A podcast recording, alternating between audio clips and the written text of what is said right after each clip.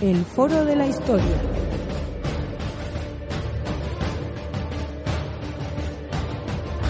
El pasado tiene mucho que contar.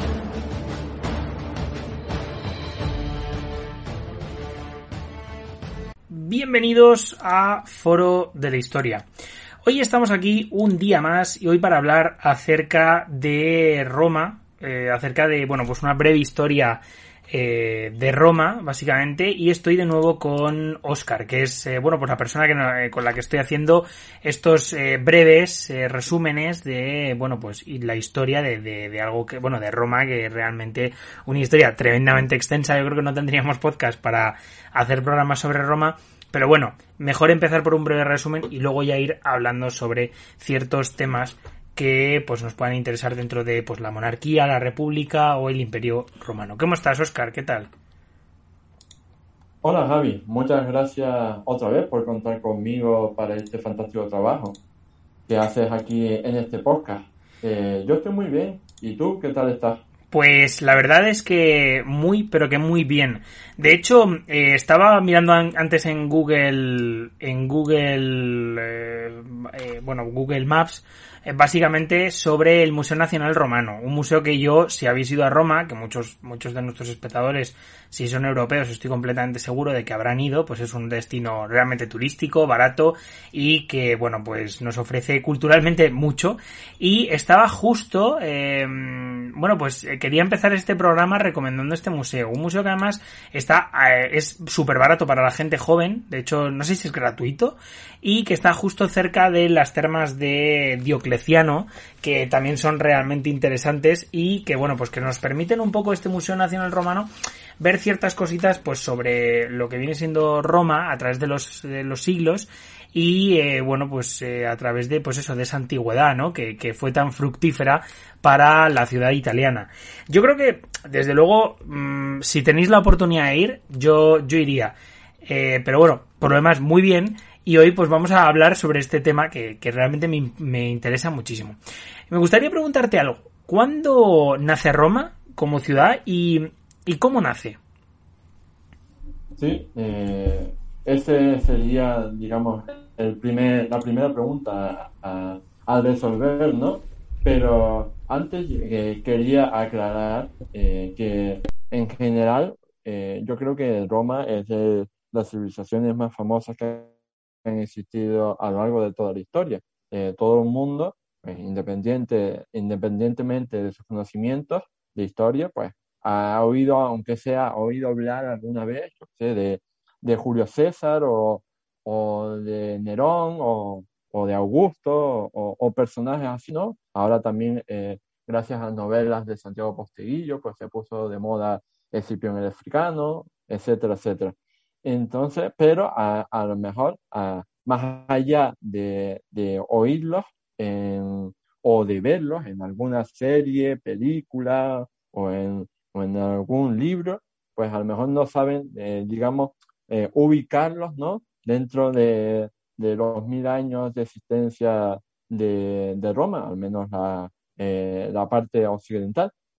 Entonces, vamos a hacer en, en estos próximos minutos un brevísimo recorrido por todos los siglos de historia de Roma para, para que la gente se pueda hacer una idea así y obtenga unas nociones básicas y a partir de ahí, pues, que investigue y que, y que curiosee eh, todo lo que sea, tanto en este programa de podcast, que también le ha dedicado varios programas a aspectos específicos de, de la cultura romana, como por ejemplo en mi propia web, en Historia, eh, he escrito más de 100 artículos sobre historia de Roma que invito a los, a los oyentes a escucharlos porque estoy seguro de que aprenderán mucho sobre esta civilización eterna. Y respondiendo, de, de hecho, a tu, a tu primera pregunta sobre eh, cuándo se fundó Roma, eh, podemos decir que hay dos eh, respuestas diferentes, ¿no? Una sería la respuesta mitológica y otra sería la respuesta arqueológica o histórica. La, la, respuesta mitológica, pues, es bastante conocida por el gran público, ¿no? O sea, Roma fue fundada eh, por dos gemelos, Rómulo y Remo, eh, en el 753 a.C. De hecho, eh, fue un autor greco-romano del, del, siglo I, concretamente Balrón, quien ahí va el tío y, se puso a hacer sus cálculos y dijo, oye, pues Roma se fundó justamente el 21 de abril del 753 a.C. Eh, no me preguntes cómo lo calculó, pero lo calculó. y dijo, pues ahí eh, Rómulo y Remo fundaron eh, Roma el 21 de abril. Eh, el mito es bastante conocido. O sea, Rómulo y Remo eran dos gemelos, ¿no?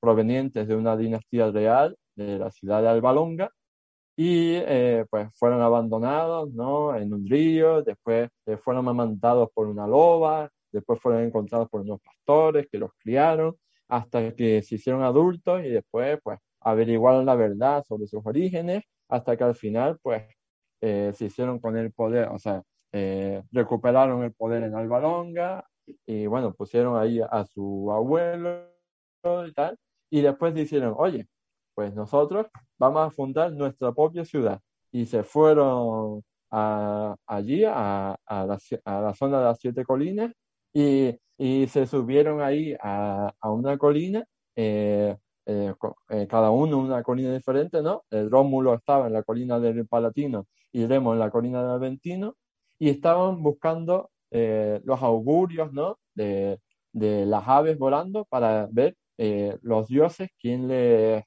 quién, pues, quién les favorecía, ¿no? Para fundar la ciudad. bueno, y al final, pues, todos sabemos, ¿no? Que, al final Remo fue asesinado por su propio hermano, por Rómulo, después de que se pelearan. Y al final, pues Rómulo eh, fundó, eh, según la mitología, eh, la ciudad de Roma.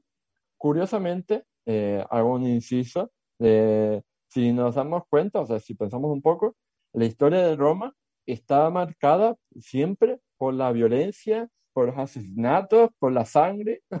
o sea, si miramos un poco la historia, ¿no? Eh, todos los grandes acontecimientos, eh, curiosamente, están marcados por eso, por la violencia, porque, o sea, Roma fue fundada por Rómulo eh, después del asesinato de Remo.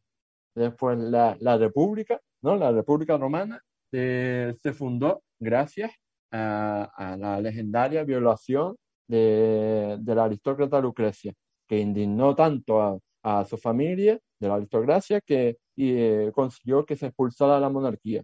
Y después eh, el imperio surgió a partir de, de, el asesinato más famoso, que fue el asesinato de Julio César. Entonces vemos como en, la, en las tres grandes etapas, por así decirlo, de la historia de Roma, se iniciaron con violencia, con sangre y con muerte.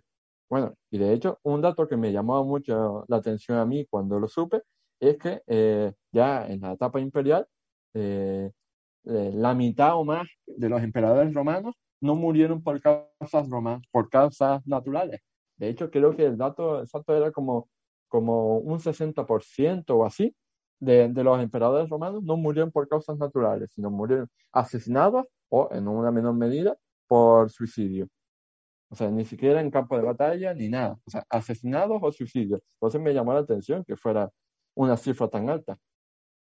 Ahora bien, si, volviendo a la fundación de Roma, si nos tenemos que, eh, que centrar, eh, o sea, si tenemos que imaginar esa parte mitológica, esa parte legendaria, y nos centramos solamente en la parte histórica, arqueológica, o sea, las pruebas no de verdad que tengamos acerca de, de, la fundación de Roma, pues en realidad no se sabe muy bien, o sea, a ciencia cierta, quiero decir, eh, cuándo se fundó Roma, porque hay un dato importante que eh, la escritura, o sea, eh, no se empezó a escribir, no llegó la escritura a Roma hasta en torno al, año 700, es decir, que hasta, hasta el 700 no encontramos eh, pruebas de que, de que la, los habitantes de Italia supieran escribir. Entonces, eso significa que todo lo que sea anterior al 700, pues digamos que solo podemos o sea, usar eh, la arqueología porque no tenemos fuentes primarias, fueron escritas para, para ver eh, cómo se fundó.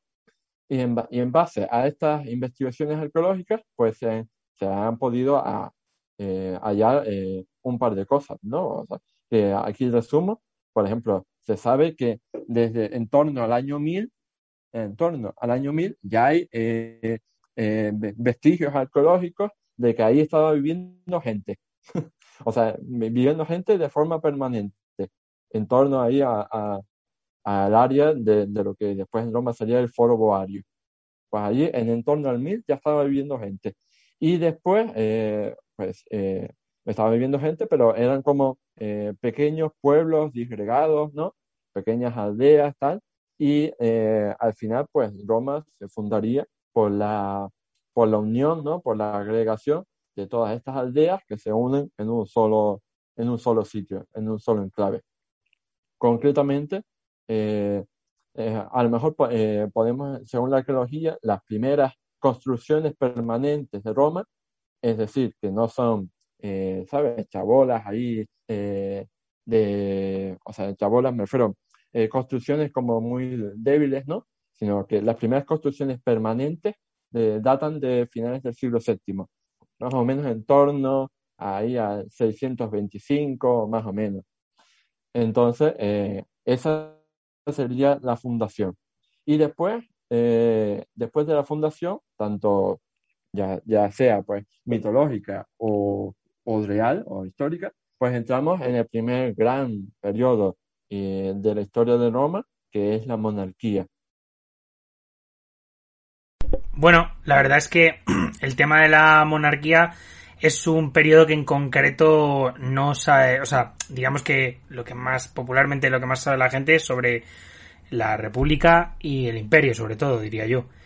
Ese periodo de expansión y bueno, ya periodo de decadencia en el, en el bajo imperio, ¿no? En el entonces, bueno, realmente eh, es bastante interesante y creo que en cualquier caso, eh, bueno, pues hablemos un poco sobre ello, porque en realidad, eh, respecto a lo que es la, la, monarquía, ¿cuántos reyes tuvo Roma y, bueno, cuál era esta figura del rey? Sí, según la tradición, según la mitología, Roma estuvo gobernada por siete reyes. Siete reyes que se repartieron a lo largo de un periodo de 250 años. Así que ya vean, ya, ya por eso ya podemos ver, eh, entre comillas, lo ideal que, fue, porque eh, con una sencilla división, si, repartimos ¿no? 250 años entre siete reyes, pues nos encontramos que cada rey de medio, pues creo que eh, gobierna unos 35 años. Entonces es un poco optimista, ¿no? por decirlo de forma eufemística. Entonces, pues evidentemente estos siete reyes no, o sea, me creo que, que tuvieron que ser muchos más, quiero decir. Eh, según la tradición, según la, mitología, eh, los siete reyes fueron Rómulo, ¿no? El primero, evidentemente, y al Rómulo lo siguió eh, Numa Pompilio, Tulo Hostilio, Comarcio, Tarquinio Prisco, Servio Tulio y Tarquinio el Soberbio.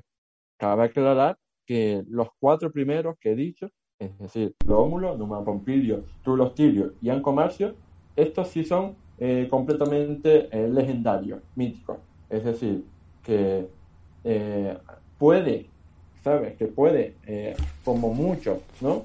presuponiendo mucho que existiera alguien que se llamara así, pero evidentemente no coincide con, con la visión que nos transmite la mitología.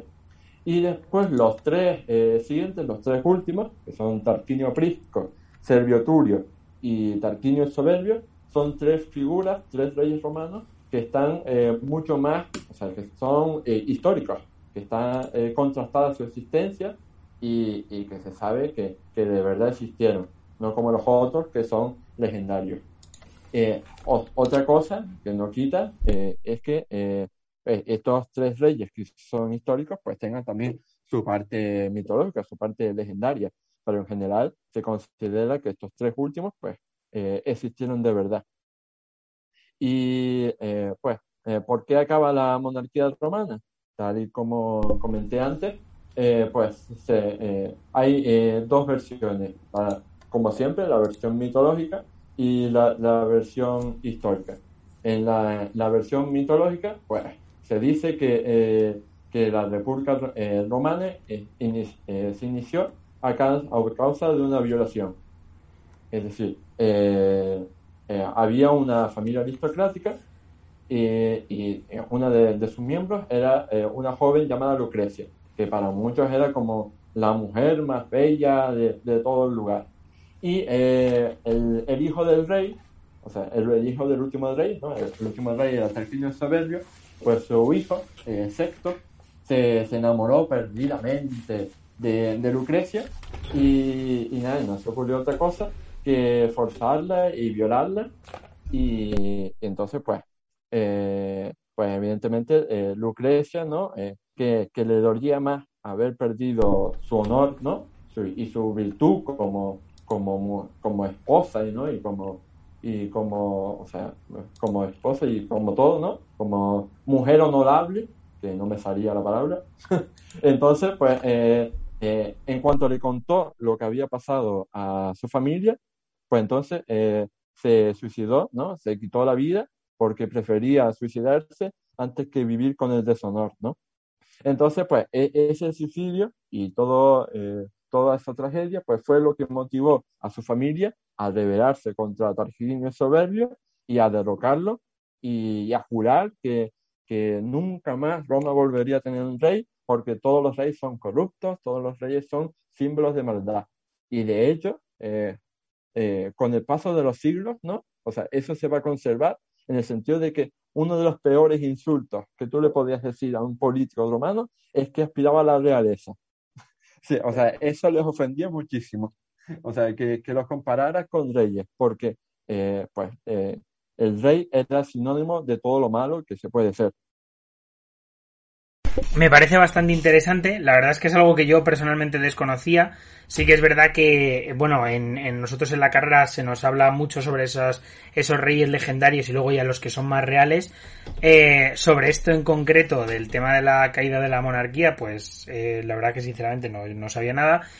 Eh, y es un tema realmente interesante. Pero bueno, ahora entramos en otro periodo que es tremendamente extenso en comparación, que aproximadamente pues va a ser desde eso, de, desde esa eh, ese 500 antes de Cristo con la fecha legendaria de esta República Romana hasta, eh, bueno, pues lo que viene siendo el siglo I, ¿no? Que es este momento en el que se instaura ya el imperio.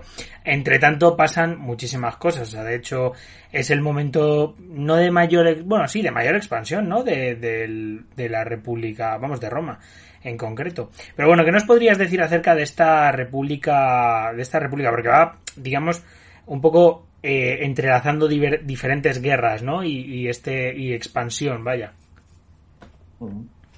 Sí, eh, la República, pues, es el periodo, eh, en, mi, en, mi, opinión, el más interesante, en el sentido de que durante el imperio, o sea, pues, Roma, ¿no? ya, ya era un, un, imperio territorial, en el sentido de la palabra, y que, digamos que durante el imperio, se, comparativamente, se extendió mucho menos que durante la República, ¿no? Porque eh, al principio de la República, pues era solo una ciudad, ¿no? Ahí en medio de, Italia, una ciudad, ¿sabes? Que no controlaba Italia, ni mucho menos, y no controlaba nada, ¿no? O sea, solo controlaba su propia ciudad y un poco más por, por las cercanías, ¿no?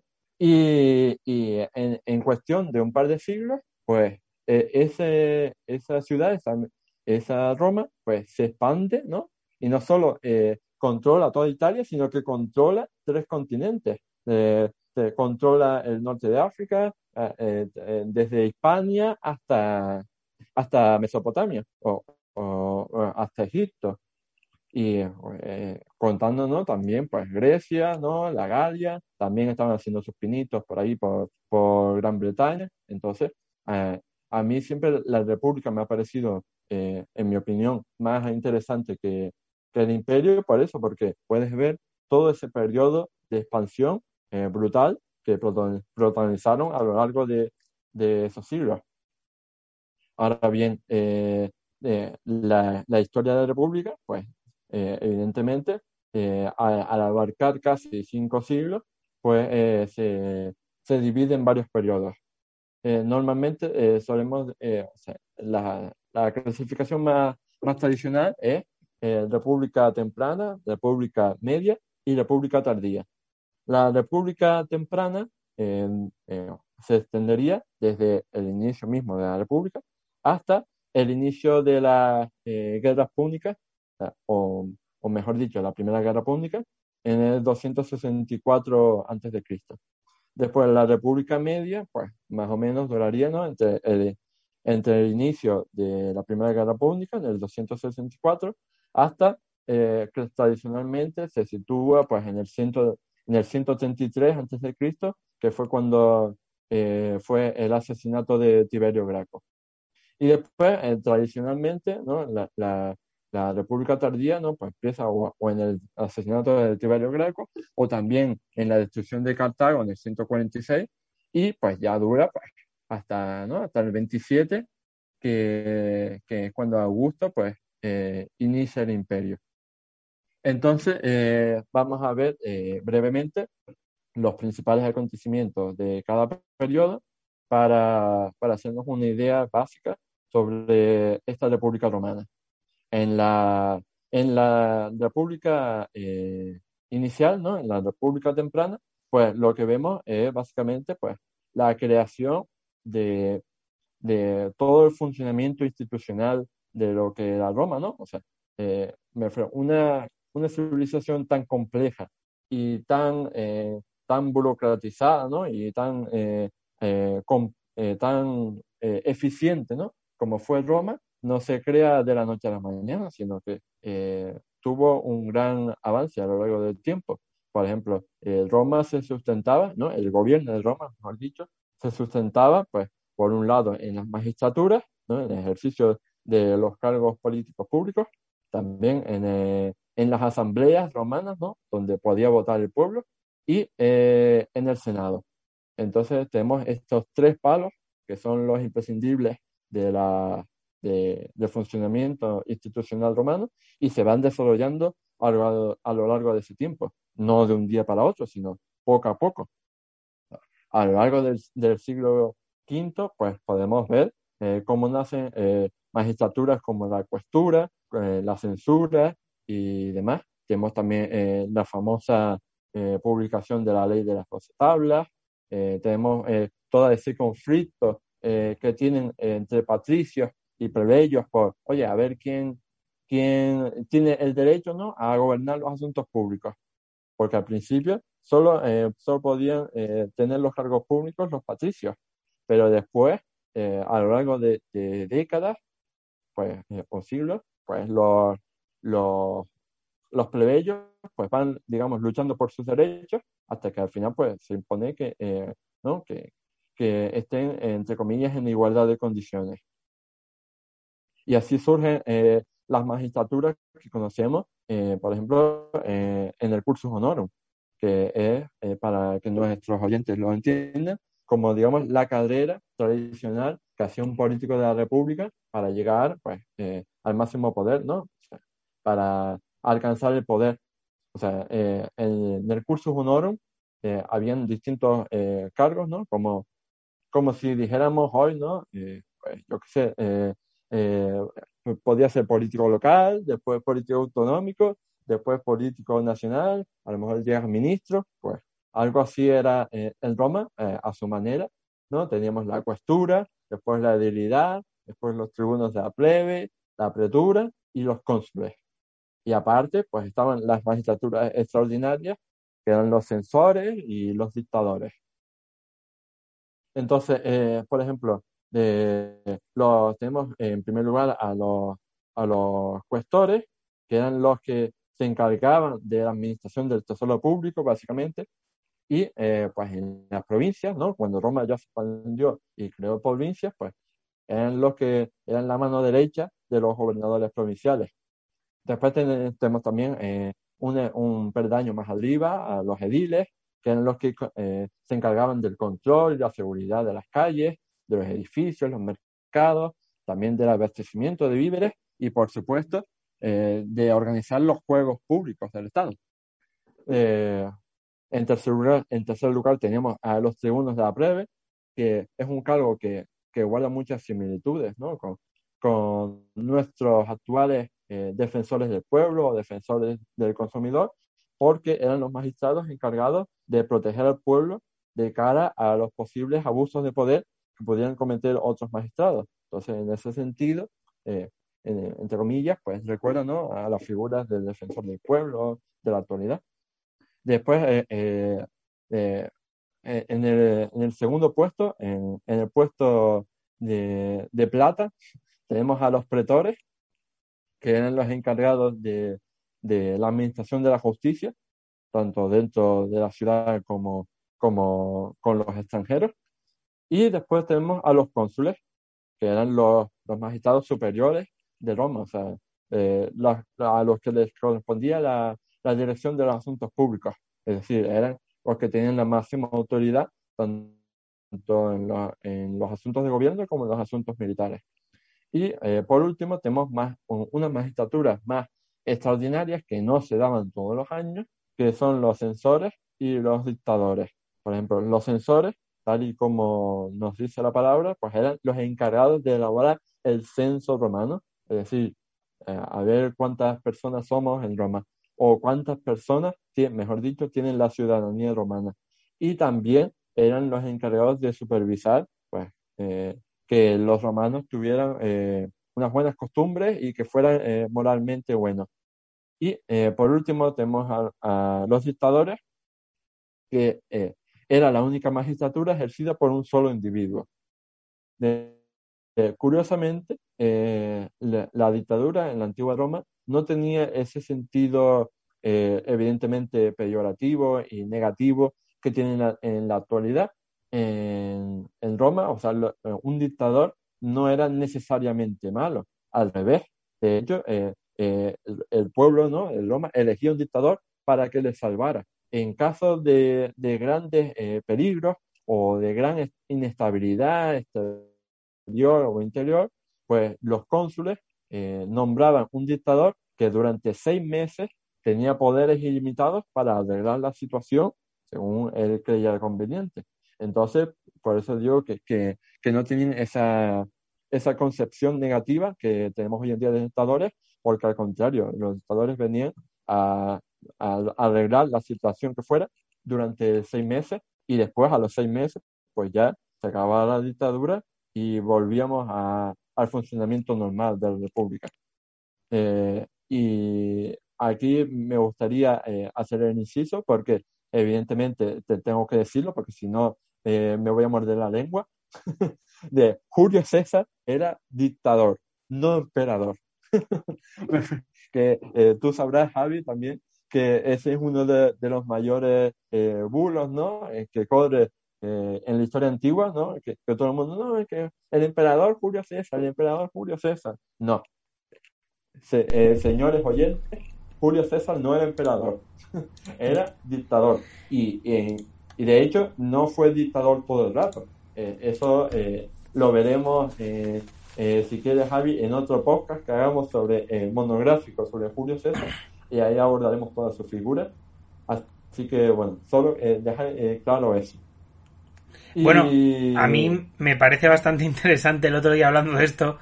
Eh, vi un meme de algo así, era una chica que decía, jue, me ha dejado mi novio, no sé qué tal, y dice, ¿qué ha pasado? Dije, nada, le dije que Julio César era el primer emperador y sale en plan, creo que había un perro al lado y sale el perro pegándole en la cara a la muchacha. Era como una cosa de decir que es verdad que es un meme, que no deja de ser, pues es un chiste sobre, sobre este tipo de cosas. Pero bueno, pasa, hay muchos, hay muchos bulos a lo largo de la historia. Eh, yo es verdad que soy de contemporánea y bueno, pues yo a lo largo del, de, bueno, pues de estos años, además encima en los que me he especializado en temas de España, pues sobre España hay muchos bulos, eh, pues yo que sé, Franco creando la seguridad social, lo cual no fue así, o el tema del oro de Moscú, hay un montón de cosas que ya hemos hablado algunas veces, y bueno, pues esto no deja de ser otro bulo, y es más, eh, hay un libro muy interesante, hablando de esto, que es verdad que no tiene mucho que ver con el, el tema en sí, o sea, tiene que ver con Roma, pero no tiene que ver con, en sí con, bueno, tiene que ver con los bulos, y hay un libro que da las fake news en, en la Roma antigua, ¿no? Y que esto, al final, es verdad que lo que pensamos que hoy es algo novedoso, eh, quizá está magnificado porque, eh, mira, yo tengo la posibilidad de hablar con un tío de Canarias, como es Oscar, ¿sabes? Lo cual, oye, pues es estupendo. Pero también, por supuesto, eh, estas tecnologías nos permiten hacer ciertas cosas que no son eh, realmente positivas como la distribución de bulos a gran escala. Entonces por eso parece que es de ahora, pero no lo es. Y en Roma había un montón. Claro, sí. De hecho, eh, eh, o sea, los bulos, como tú has dicho, o sea, no solo se aplican a la historia contemporánea de España, sino que desde la historia antigua tenemos bulos que han afectado la historia de España o, demás, o, o, no solo bulos, sino que se ha, en mi humilde opinión, se ha intentado de ningunear o de, o de minimizar la importancia que tuvo España ¿no? Eh, para la antigua Roma. Entonces, bueno, o sea, eh, un simple ejemplo, o sea, eh, ¿cuál es la, el arma más famosa que usaron los romanos? El Gladius Spaniensis. pues ahí todo queda dicho. Pues fíjate, yo no sabía que el Gladius tenía una conexión con Hispania, fíjate lo que te digo, ¿eh? Sí, o sea, bueno, o sea, ese, era su origen, evidentemente, después pues eh, lo, lo produjeron en todas partes, ¿no? Pero ese era su origen. Mm, y... Pues realmente interesante, ¿eh? También te digo. Sí, bueno, y, evidentemente un montón, un montón de cosas, ¿no? O sea, eh, si tenemos a, a pensadores, ¿no? Eh, originarios de, de España tan importantes ¿no? como Séneca, ¿no? o, o, tenemos eh, también uno de los emperadores más famosos de Roma, ¿no? que fue Trajano, fue de origen hispano. O, bueno, y así tantas cosas ¿no? que, que, dio, que dio España a Roma y que a veces pues no se valora lo suficiente, ¿no? porque se, se valoran otras zonas o se valoran eh, otros aspectos, pero a lo mejor no le damos la importancia que merece a, a España. No, a ver, pero también, bueno, claro, no es yo nacionalista español, pero, o sea, me refiero en este sentido, pero sí que es verdad que, que bueno, pues, Coe, España es una de las provincias más ricas de toda, de todo lo que es el, la, o sea, la república, ¿no? En el sentido es el primer, bueno, el primer territorio ¿Es el primer territorio que conquista Roma fuera de sus fronteras? Eh, bueno, llegan en el, si no me equivoco, desembarcan en el 218, eh, o sea, fue el desembarco. Y, antes, pues bueno, se habían hecho con, con esto, con, con Italia. Y, eh, cuando desembarcan en el 218, ya se habían hecho con Italia y pues ya habían luchado con Cartago en la, en la Primera Guerra Púnica. Y, gracias a eso, pues habían conquistado Sicilia. Entonces, a lo mejor, eh, eh estrictamente hablando, eh, a lo mejor el, el primer territorio eh, así grande que, que conquistaron fue Sicilia. Claro, quizá un poco, es verdad, a ver, tenía que haberlo matizado un poco porque es cierto que es posible que Hispania es el primer territorio que conquistan fuera de lo que son las actuales fronteras de la Italia contemporánea. Quizá eso mm. sí. Pues me equivoco yo al plantearlo. Porque además, claro, es verdad, lo he pensado, joder, si le quitaron Sicilia en la Primera Guerra Púnica a los a los cartagineses y también Cerdeña. Sí. Entonces, por eso es verdad que estrictamente no sería Hispania, pero bueno. Claro, eh, o sea, y también geográficamente es lógico porque entre Italia y, España, ¿no? Hay una distancia en la que te cruzan por medio todas estas islas. Entonces es normal que pasan primero por las islas antes de, llegar a España. No, claro, y desde luego es lo más normal del mundo. Y. Mm, Entonces. Sí, dime. Sí. Nada, eh, di tú. no, nada, eso que me parece realmente interesante eh, bueno, ya hablaremos sobre las guerras púnicas en concreto, porque yo creo que es un tema que a mí me interesa mucho. Podríamos hacer tres programitas hablando sobre una de cada una de las guerras. Y, bueno, pues en cualquier caso, sí, es verdad que, Roma se expandió. Y Roma se expandió realmente rápido, ¿eh? Sí, sí. De hecho, eh, eso es lo que quería contar ahora. Que eh, fue en el 396, Roma se enfrenta a su primer e-, enemigo, ¿no? Eh, que fue la ciudad de Belles.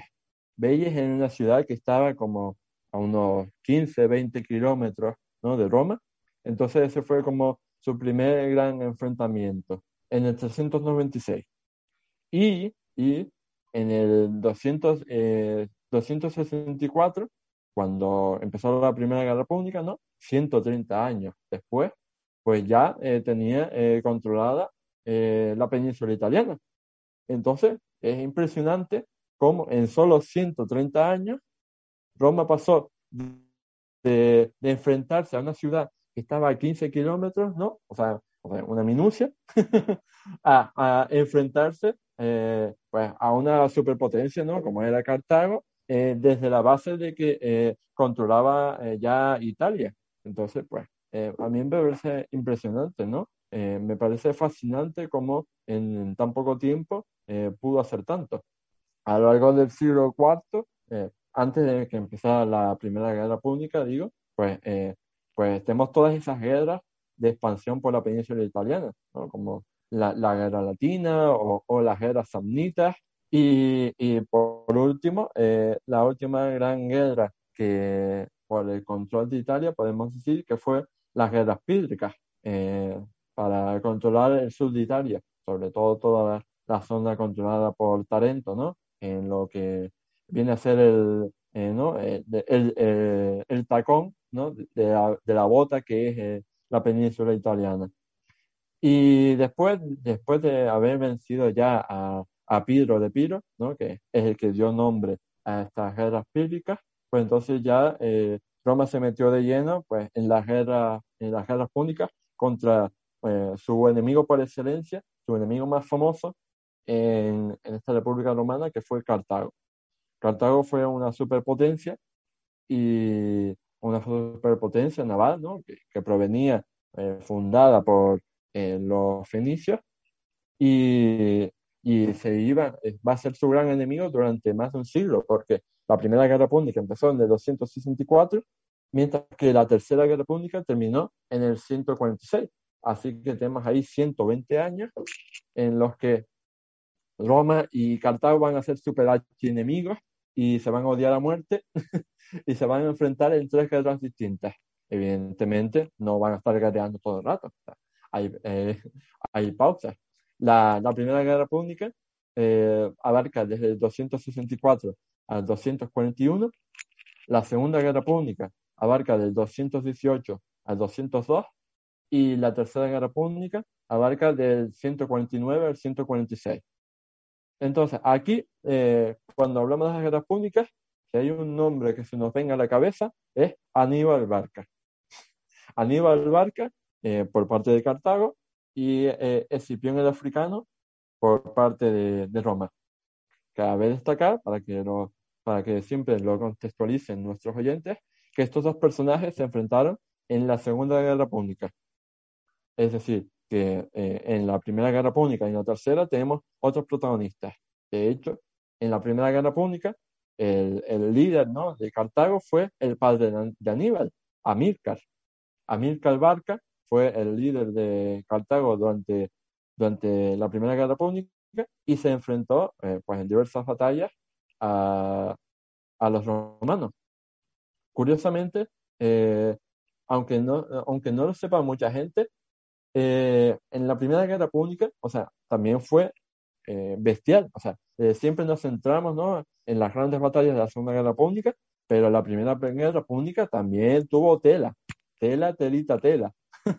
bueno, de hecho, una de, de, las batallas navales de, de, la Primera Guerra Pública, como fue la batalla del Cabo El Nomo, está, catalogada, ¿no?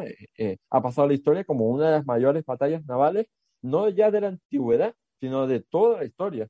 O sea, la cantidad de, barcos que se enfrentó en la, en la batalla del Cabo Nomo fue espectacular. Y por eso ha pasado eh, a ser una, pues yo creo que estaría en el top 5 o, como mucho en el top 10, eh, pero yo creo que en el top 5 de, de mayores batallas navales de, de, la historia universal. Y, y bueno, eso en cuanto a la, a la Primera Guerra Pública. Después hay un periodo ¿no? de entreguerras en el que pues, eh, Cartago pues, fue derrotada en la Primera Guerra Pública y eh, pues eh, Roma se hace con Sicilia, como dijimos, y entonces pues Cartago se dijo, oye, pues si me han quitado, si me han quitado Sicilia, pues voy a mirar hacia el oeste. y entonces Amílcar se fue con su familia, ¿no? Con sus hijos, con Aníbal y con Asdrúbal y con Magón, eh, se fueron a, la península, se fueron a, aquí, a, la península ibérica. Y, y, cuando empezaron a ser poderosos en la península ibérica, pues dijo Roma, no, mi niño, tú no te vas a ser poderoso en la península ibérica, pues entonces te haces demasiado poderoso y me quitas a mí el poder. entonces, eh, pues la, empezó la Segunda Guerra Pública, que empezó eh, por culpa eh, de una ciudad, de una ciudad, ¿no? En la península ibérica, como fue Sagunto.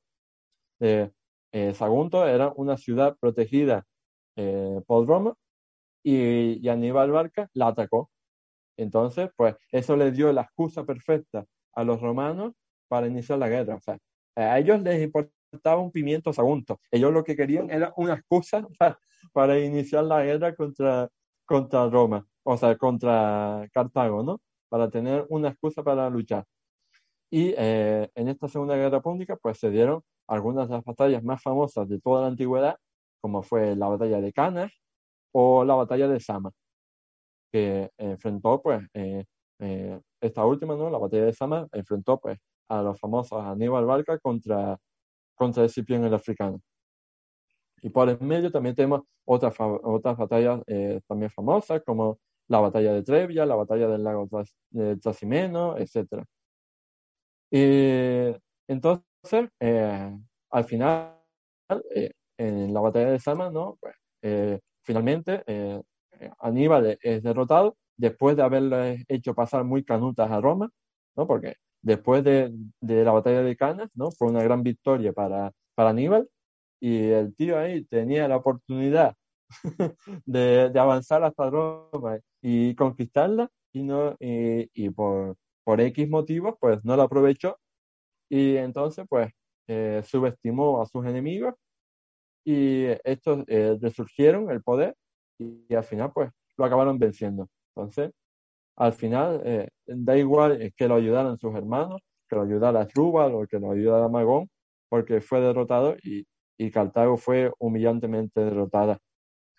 Y así pasaron 50 años, ¿no? En el que eh, Cartago tenía, digamos, la cabeza escondida, ¿no? Debajo de una piedra, porque no quería eh, oír ni hablar de los romanos, que lo habían humillado hasta que, eh, bueno, en esas décadas, pues eh, eh, Cartago, que era una potencia absolutamente brillante, pues se buscó otras formas de prosperar, ¿no?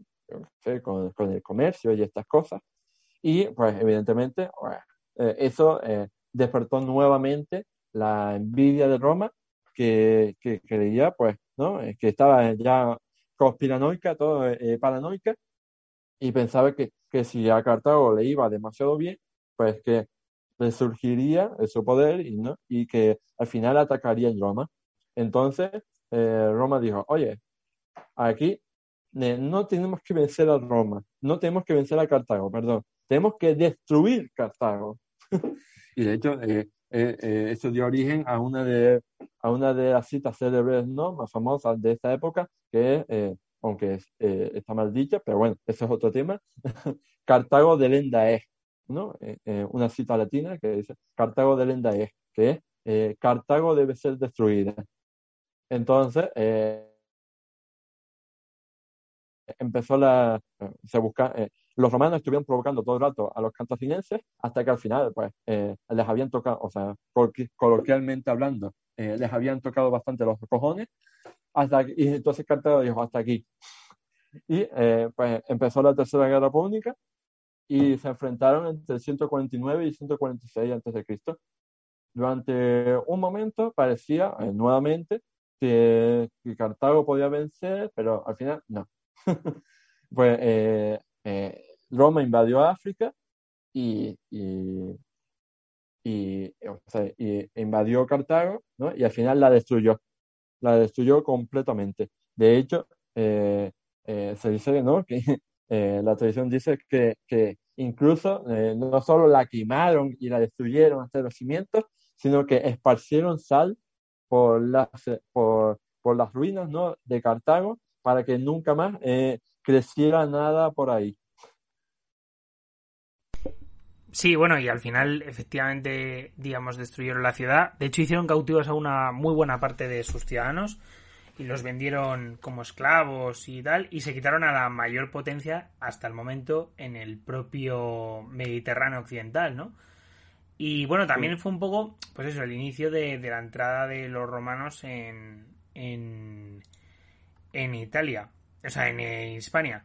Entonces, bueno, me parece bastante interesante. Y claro, la pregunta después es, y claro, después de estas tres guerras púnicas, eh, hay como una especie de pues eso, de, de, como de periodo un poco en el que ya mm, van, digamos, eh, un poco orientándose hacia Atenas, porque de hecho, eh, durante esa tercera guerra púnica es el momento también en el que ya Roma se ha metido en Grecia. Sí, de, el tema de, Oriente venía de, de, eh, mucho atrás, ¿no? Por ejemplo, cuando, cuando Aníbal Barca fue vencido, ¿no? En, eh, en el 202, ¿no? En la batalla de Sama, pues eh, eh, primero se, se, refugia en Cartago, ¿no? Y ahí pues tiene un breve periodo, ¿no? Como gobernante, etcétera, pero después huye hacia, hacia Oriente, hacia el Imperio Seleucida, que era uno de los reinos helenísticos que se habían fundado tras la muerte de Alejandro Magno. Pues ahí se refugia en el reino Seleucida del rey Antíoco III. Y eh, pues entonces hasta ahí eh, van, a, van a luchar los romanos porque dicen, oye, no puedo permitir aquí que mi gran archienemigo pues se refugie aquí con los Seleucidas porque entonces se va a ser poderoso, eh, estos se pueden aliar, se van a hacer amiguitos y al final me van a, volver a, armar la, la, la marimorena aquí. Entonces, pues, eh, por ejemplo, en el, eh, en el, en el 188, ¿no? Eh, ahí en, en, torno a esos años, pues Roma lucha en la guerra romano-siria contra este imperio seleucida y al final, pues Aníbal se suicida. Pero, pero ya, digamos que el daño estaba hecho. Eh, Roma ya había llegado a Oriente. Y a partir de ahí, pues se, se van a ir expandiendo gradualmente, ¿no? Por ejemplo, llegan eh, desde antes, ¿no? Habían eh, intervenido ya en Macedonia, ¿no? concretamente en el 215, en plena Segunda Guerra Púnica, pues en otro frente, en Macedonia, se estalló también la Primera Guerra Macedónica entre Roma y Macedonia. Y, y, a, partir de ahí, pues, eh, se suceden otras guerras, otras guerras con Macedonia, hasta que finalmente, en el 168, tenemos la tercera guerra macedónica, con la famosa batalla de Pidna, y ahí, pues, eh, ya eh, Macedonia queda totalmente derrotada por los romanos, y pues Roma se hace con el control de Macedonia. Y pues, una vez que tienes Macedonia, pues eso ya te abre, digamos, las puertas, ¿no? Para bajar ese bajo y, acabar conquistando Grecia. Entonces, eh, al final conquista Grecia en la llamada Guerra Aquea, que tiene lugar justamente el mismo año en el que, en el que conquistaron eh, Cartago, pues también conquistaron Grecia en el 146. Y concretamente aquí llama la atención eh, la, la, conquista de Corinto, porque eh, en estos años la ciudad, la ciudad griega de Corinto era una de las más, eh, de las más famosas, ¿no? De las más prósperas y, o sea, era, era como la Atenas de la época clásica, ¿no? O sea, la ciudad en la que todo el mundo se fijaba porque era súper próspera. Pues Roma va a llegar a, a Corinto y, y, la va a arrasar y, y demás. Y de hecho, no solo no solo se, se queda contento con, con destrozar Corinto, sino que eh, realiza un gran saqueo de sus obras de arte, eh, por supuesto, vendieron como esclavos a todos sus ciudadanos e incendiaron todos los grandes edificios. Eh, aunque no, lo único, entre comillas, bueno de la situación es que parte del tesoro obtenido no solo quedaron ellos, sino que lo repartieron por otras partes de, de, Roma. De, Roma, no, de Grecia, aunque sin olvidar que gran parte se exhibió como trofeo en Roma y se regaló a otras ciudades italianas. Entonces, para que nos hagamos una idea, eh, a mediados del siglo II ya tenemos a Roma en el norte de África, tenemos a Roma en, el, en España, tenemos a Roma en, en Oriente, tenemos a Roma eh, también en el Egeo. Entonces, ya vemos cómo están instalados en un montón de sitios. Y como dije al principio, la República Tardía podemos eh, considerar eh, ¿no? las fechas más, más clásicas que se suelen usar son o bien precisamente esta destrucción de Cartago y la conquista de Grecia en el 146, o bien el, asesinato de Tiberio Graco en el 133. ¿Por qué es tan importante el, asesinato de Tiberio Graco? Pues bien, eh, Tiberio Graco era un tribuno de la plebe que, digamos, que, eh, fue asesinado porque, eh, entre comillas, se la dio del listillo. o sea, pero, pero que, se metió con quien no debería haberse metido, ¿no? O sea, la aristocracia era muy poderosa y, y al Tiberio Graco, pues no se le ocurrió nada más inteligente, eh, va, eh, entiéndase la ironía, que eh, ponerse a defender a, a, los, a los más pobres y no al común del pueblo. Entonces, eh, como tribunal de la plebe, pues quiso sacar un montón de medidas, ¿no? Para favorecer, entre comillas, a los más pobres. Y pues eso evidentemente a la aristocracia no le, no le gustó nada y no se le ocurrió nada mejor que asesinarlo. ¿Por qué marca esto un punto de inflexión? Porque hasta el momento las diferencias políticas que pudieras tener con un rival pues, se, solucionaban, ¿no? Con la oratoria, con la retórica, ¿sabes? Con, con la política, vamos. Pero eh, eh, el, asesinato de, de Tiberio Graco fue, digamos, el primer eh, magnicidio, o, o, podemos decir que fue la primera vez que se utilizó la, violencia llevada al extremo para defender una causa política. Es decir, que como Tiberio Graco nos cae mal, pues lo asesinamos. O sea, no lo vencemos con la oratoria, no lo vencemos con retórica, sino lo asesinamos. Y esto, pues, va a crear un peligroso precedente, porque a partir de ahora, pues, eh, cada vez con mayor eh, frecuencia, pues los romanos, los, los políticos romanos, quiero decir, pues van a ver eh, la violencia como una vía lógica para solucionar eh, sus problemas de diferencias políticas con otros romanos. Y por eso, a lo largo del siglo I, asistimos a un periodo interminable de guerras civiles entre romanos, porque se pelean entre ellos por sus diferencias políticas y por, por sus distintas formas de concebir cómo debía ser Roma. Pero bueno, no nos adelantemos a los acontecimientos. En el, como digo, en el 133 es, es asignado Tiberio Graco en el, y después, una década después, en el, en el 121, es asesinado su hermano también, Cayo Graco, que también fue, eh, también fue eh, tribuno de la plebe y también pues hizo cosas que no le gustaron a los poderosos, y entonces también lo asesinaron nuevamente, eh, a un nuevo, a, otra vez a un tribuno de la plebe. Después, eh, en el 112, ¿no? Eh, comienza eh, una guerra muy famosa, ¿no? que fue la guerra de Yugurta. Que, Yugurta era un rey de, de, de Numidia, de, o sea, de, de, un reino en África del Norte. Y entonces, este, ¿por qué es importante esta guerra? Sobre todo, porque aquí se, se originaría la fama de, o sea, aquí empezaría, digamos, la fama de dos personajes eh, históricos trascendentales que después, con el paso de las décadas, ¿no? iban a cobrar una importancia vital, que son Cayo Mario y Lucio Cornelio Sila. Aquí, en, la guerra de Yugurta, fue cuando empezaron a hacer, digamos, sus primeros pinitos, ¿no? Cuando eh, empezaron eh, a despuntar en el ámbito militar. Después, e incluso, pues, la, la fama que, consiguió Cayo Mario durante esta guerra de Yugurta, entre el 112 y el 106, le valió que en el 107 consiguiera su primer consulado. Es decir, que por primera vez en el 107 llega a la máxima eh, institución del Estado.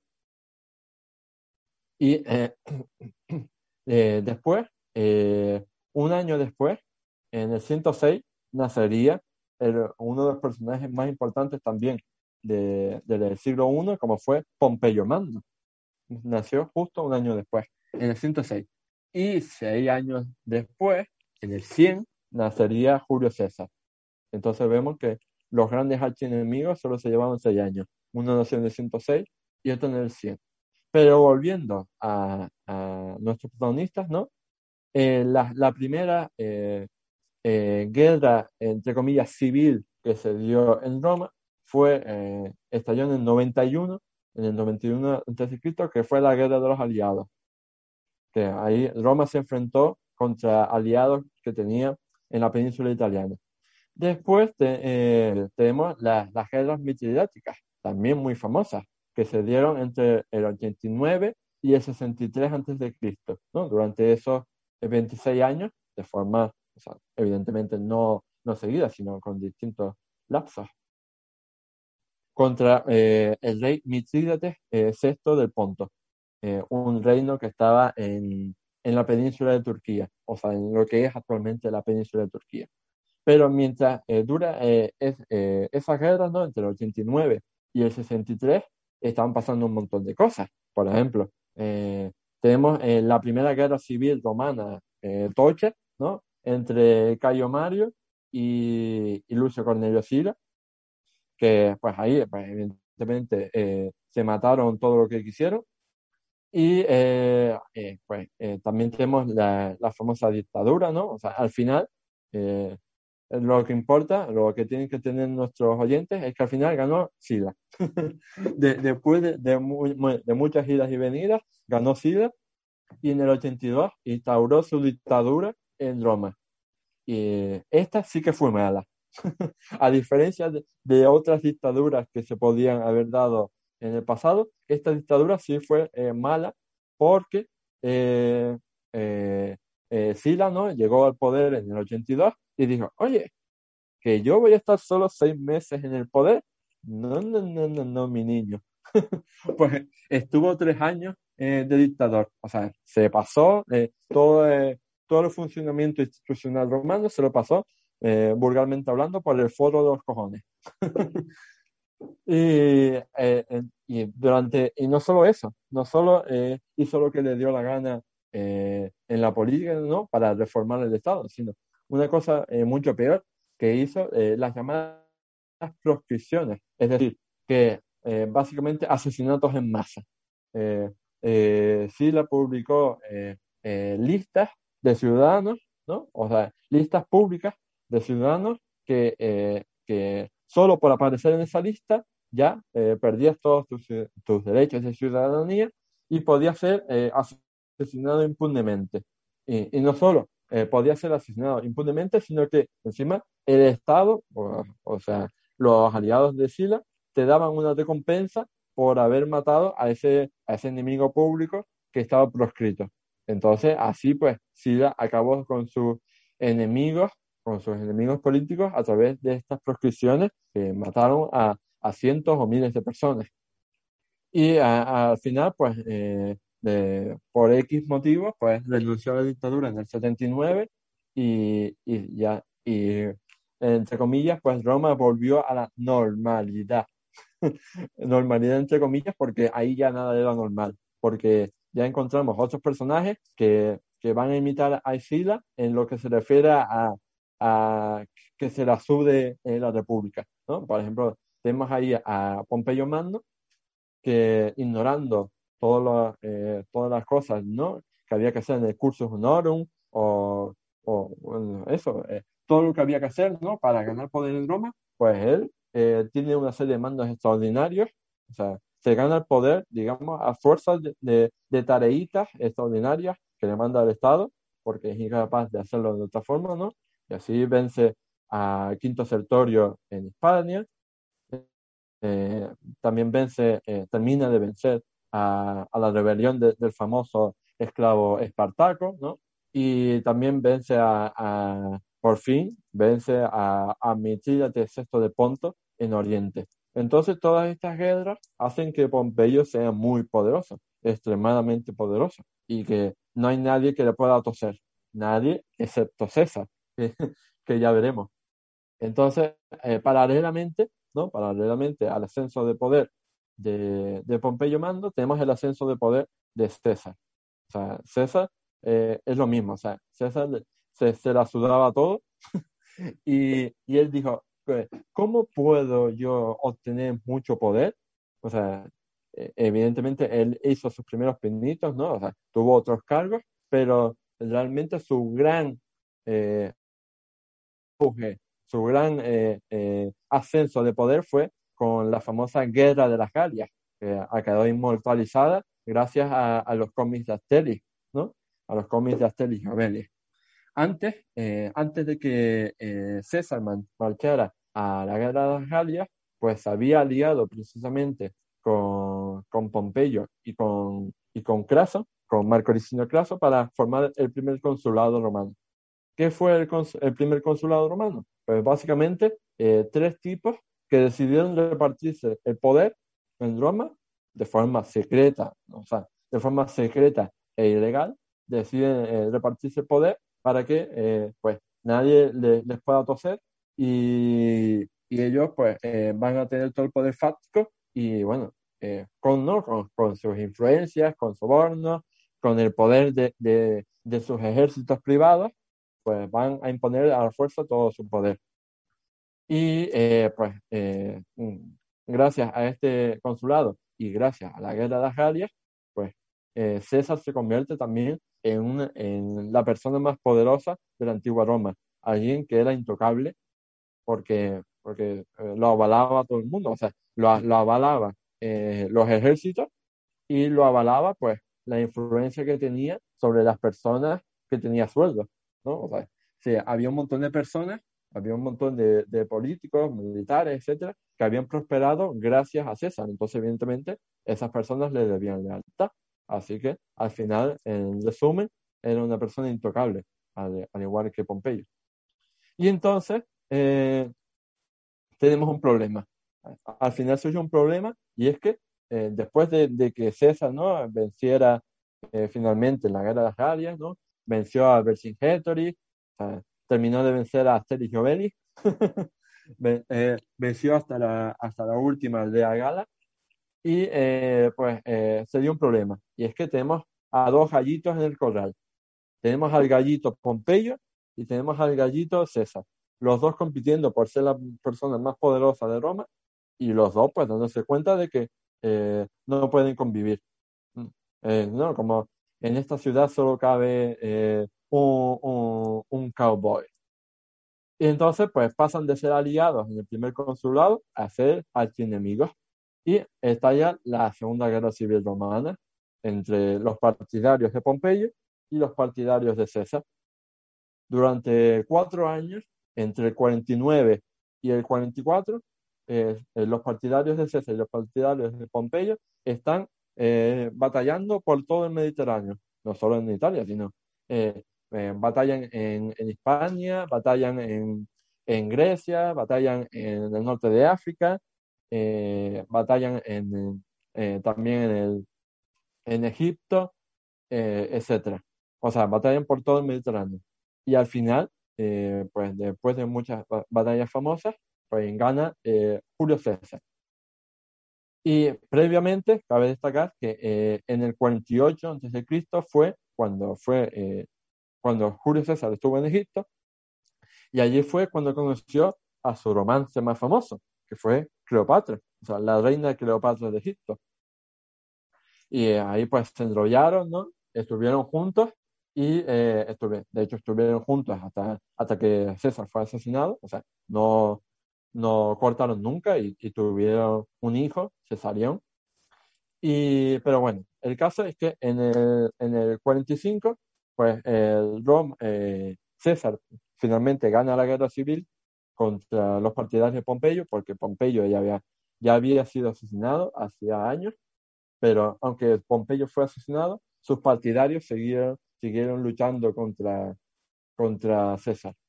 Pues en el 45 les gana finalmente y pues al no tener ya al otro gallito en el corral, pues Pompeyo es, o sea, César, me refiero, es la persona más absolutamente poderosa de Roma.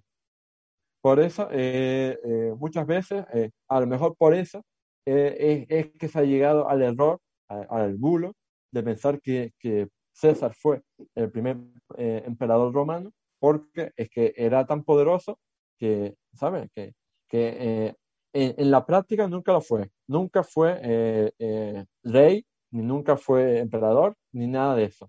Pero a nivel fáctico, a nivel, o sea, en la práctica, tenía los poderes absolutos de, casi los poderes absolutos de un rey. O sea, no había nadie que le llevara a la contraria. Entonces, al fin y al cabo, si nadie te puede llevar a la contraria, pues eso en la práctica te convierte casi en los poderes absolutos de un rey.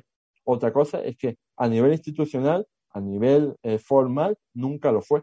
Él solo fue eh, un general victorioso y después en momentos concretos eh, se hizo nombrar dictador. Y no fue hasta, hasta febrero del 44 cuando dijo, oye, ¿qué hago yo aquí haciendo el tonto, ¿no? Con, estos cargos puntuales dictador, eh, me voy a nombrar dictador perpetuo. pues se nombró dictador perpetuo, es decir, que su plan era ser dictador de por vida. Pero, lo dicho, eh, dictador, no rey ni emperador, dictador. O sea, porque eh, él quería guardar las apariencias, ¿no? De que, no, es que la república todavía existe. no, es que el Senado todavía tiene poder sea, eh, todo era una fachada, ¿no? Pero evidentemente, pues cuando se nombró eh, dictador perpetuo en el 44, pues eso no le gustó a nadie, porque dijo, oye, entonces no nos vamos a librar de César nunca, porque si, si tenemos que esperar a que se muera de viejo o que se muera de una enfermedad, pues no nos vamos a librar de César nunca. Entonces, pues, se, gestó la conspiración más famosa ¿no? de la historia, o una de las más famosas de la historia, que fue la conspiración de los idus de marzo, que concluyó en el asesinato de César. Eh, concretamente, el 15 de marzo del 44 a.C., de Julio César fue asesinado por un grupo eh, conspirador de senadores eh, encabezado por los famosos Marco Junio Bruto y Cayo Casio Longino. Este episodio, por ejemplo, es súper famoso no solo por su trascendencia a nivel histórico, sino porque quedó inmortalizado pues, en multitud de, aspectos ¿no? de la cultura popular. De hecho, eh, una de las obras más famosas de William Shakespeare es sobre esto, sobre César, sobre Julio César, ¿no? Entonces, eh, pues ahí fue asesinado. Y podríamos decir que eh, a nivel formal, aquí, hasta aquí duró la, la República. Porque a partir de ahí, digamos que nunca más se recuperaría la normalidad. hasta ahí eh, llegó la normalidad. Porque eh, después del asesinato de Julio César, no, pues evidentemente sus partidarios, sobre todo, eh, pues evidentemente el general Marco Antonio y su heredero, que fue Octavio, ¿no? Cayo Octavio, el futuro emperador Augusto, pues dijeron, oye, pues tenemos que vengarnos de, los asesinos de César. O esto no lo podemos eh, dejar así, eh, dejar pasar. Entonces, eh, Cayo Octavio y Marco Antonio se unieron a otro destacado aliado de Julio César, que fue Marco Emilio Lépido, se unieron los tres y formaron el segundo triunvirato romano. Esta vez ya, incluso más tocho que el primero, en el sentido de que ellos ya eh, se la sudaba todo y, lo, y e hicieron que fuera institucionalizado. Es decir, que si el primer, el, primer triunvirato era ilegal y, y, anticonstitucional, pues, pues eh, Octavio, eh, Marco Antonio y Lépido tenían tanto poder que consiguieron que, que el segundo triunvirato fuera legalizado y que fuera, ¿sabes?, totalmente legal y que tuviera pues eso, eh, una fachada de, no, es esto es una medida temporal que hacemos para, para, para vencer a, los asesinos de Julio César y volver Roma a la normalidad, pero no, Roma nunca volvió a la normalidad. De, después de, de, hecho, después de que eh, finalmente eh, eh, vencieran a los asesinos de Julio César, pues eh, eh, un par de años después, ¿no? O sea, ellos se repartieron el poder, se repartieron las provincias y pues pasó lo que tenía que pasar, ¿no? Como dijimos antes, pues ahí había dos gallitos en el mismo coral. Estaba el gallito Octavio y estaba el gallito Marco Antonio. Y una vez que, un par de años después de que vencieran a sus enemigos en común, pues se dieron cuenta de que eh, tenían que guerrear entre ellos. y entonces, pues estalló una nueva guerra civil entre los partidarios de Cayo Octavio y los partidarios de, Marco Antonio. Se enfrentaron en una nueva guerra civil y eh, al final, pues venció Octavio, evidentemente, y Marco Antonio salió derrotado. Cabe destacar nuevamente que Marco Antonio, eh, pues por aquel tiempo ya se había enrollado con, con Cleopatra. Se ve que a Cleopatra le gustaban mucho los líderes romanos poderosos. y entonces, pues eh, ya se había enrollado con Cleopatra y había tenido varios hijos con Cleopatra. Y al final, pues eh, ni la alianza de, de, con Cleopatra, ¿no? con el poder militar de Egipto, pudo impedir que, que Octaviano y sus partidarios vencieran en la guerra civil.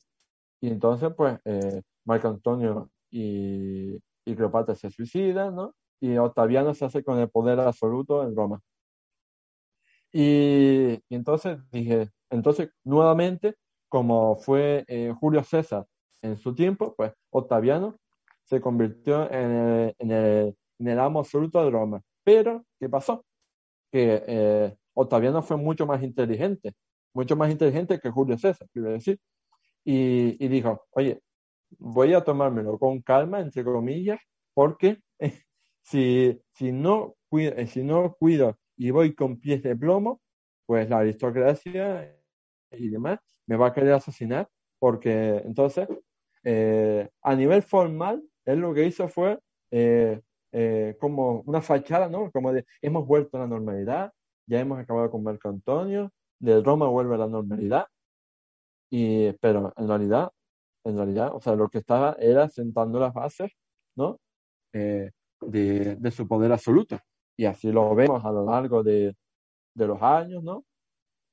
Hasta, y, pero eh, que conste que en ningún momento dijo, yo voy a ser el primer emperador de Roma y, ¿sabes? Soy el emperador absoluto y aquí sabes lo que digo yo. O sea, era un poder más más fáctico, más en la teoría, porque en teoría, en teoría, pues eh, eh, el Senado seguía teniendo poder, en teoría la, la, la, las magistraturas seguían funcionando, pero evidentemente ya, ya, ya no existía eh, la República a nivel pragmático. Y entonces, pues, Augusto tuvo el, el reinado, el reinado imperial más famoso y largo de la antigua Roma. el tío ahí eh, gobernó Roma durante 40 años, desde el 27 antes de Cristo, ¿no? Hasta el 14. Y en el 14 muere y le sucede Tiberio, que es, eh, digamos, a nivel pragmático, como el primer emperador real, entre comillas, porque fue, digamos, el primer el primero que, que de verdad eh, dijo, oye, yo soy aquí el emperador. Bueno, pues después de hablar de, de, Augusto, que la verdad que es uno de los periodos más interesantes de, de la historia romana, eh, la verdad es que, bueno, yo también quiero decir un poco en, en, favor de en favor de Oscar que si se ha explayado tanto con el tema de, de la propia república es principalmente porque es el tema que él más conoce y de hecho, bueno, eh, como vamos, vamos a ir bastante más rápido a partir de ahora con el tema del imperio porque realmente es un periodo que es verdad que es menos extenso en el tiempo eh, pero bueno, también es un, un, periodo tremendamente fructífero. Bueno, realmente después del emperador Augusto, claro, le sucede Tiberio. ¿Y qué sucede a partir, digamos, de este, de este Tiberio? Pues a, partir de Tiberio, o sea, ya, eh, ya eh, Augusto había iniciado la, la dinastía Julio-Claudia. Y eh, pues eh, Tiberio eh, pues llega al poder en el 14 y va a estar, o sea, gobierna Roma hasta el 37.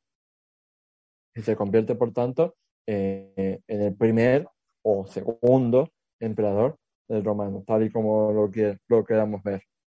Y después de Tiberio, o sea, ahora podemos centrarnos un poco más en los, los primeros emperadores, porque digamos que son como, entre comillas, los más famosos.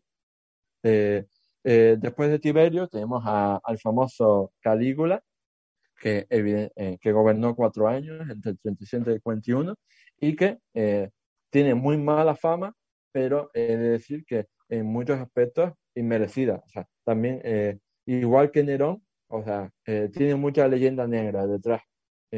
tanto Calígula como, como Nerón tiene mucha leyenda negra y en algunos casos injustificada pero evidentemente es como todo. Eh, si eh, en esa época, ¿no? O sea, si le caías mal a ciertas personas, pues esas personas se aseguraban de, de, de asegurar, o sea, se, se, aseguraban, mejor, eh, quiero decir, que no, quedaras bien para el resto de la historia. ¿No? Por también le, le pasó, ¿no? Sea, en, España tenemos un caso muy famoso que fue el de Juana la Loca, ¿no? La hija de los reyes católicos que, que en realidad no estaba loca, o sea, me que, que simplemente la, o sea, por, por, una serie de circunstancias, ¿no? La ningunearon y la encerraron eh, 40 años o más eh, en Tordesillas para que no reinara. Pero, eh, o sea, me fue que en realidad fue eh, todo el tratamiento que le dieron el que quiso difundir que es que estaba era incapaz mentalmente, ¿no? Estaba incapacitada para reinar, pero eh, no era así. Pues eh, con Calígula y con Nerón, pues un poco más de lo mismo, me refiero. pues podrían, eh, fueron malos, pues podemos decir que sí, pero me refiero que, que no, no tan malos como, como ha pintado la leyenda negra o como, o como se ve en algunas películas. Por ejemplo, tenemos una famosa un famoso vilo, un famoso bulo de Nerón, ¿no? Que eh, muy conocido, que decía que eh, Nerón eh, provocó el gran incendio de Roma, ¿no? Del año 64, y no solo provocó el gran incendio de Roma del 64, sino que en su palacio estaba tocando la lira mientras veía arder Roma, ¿no?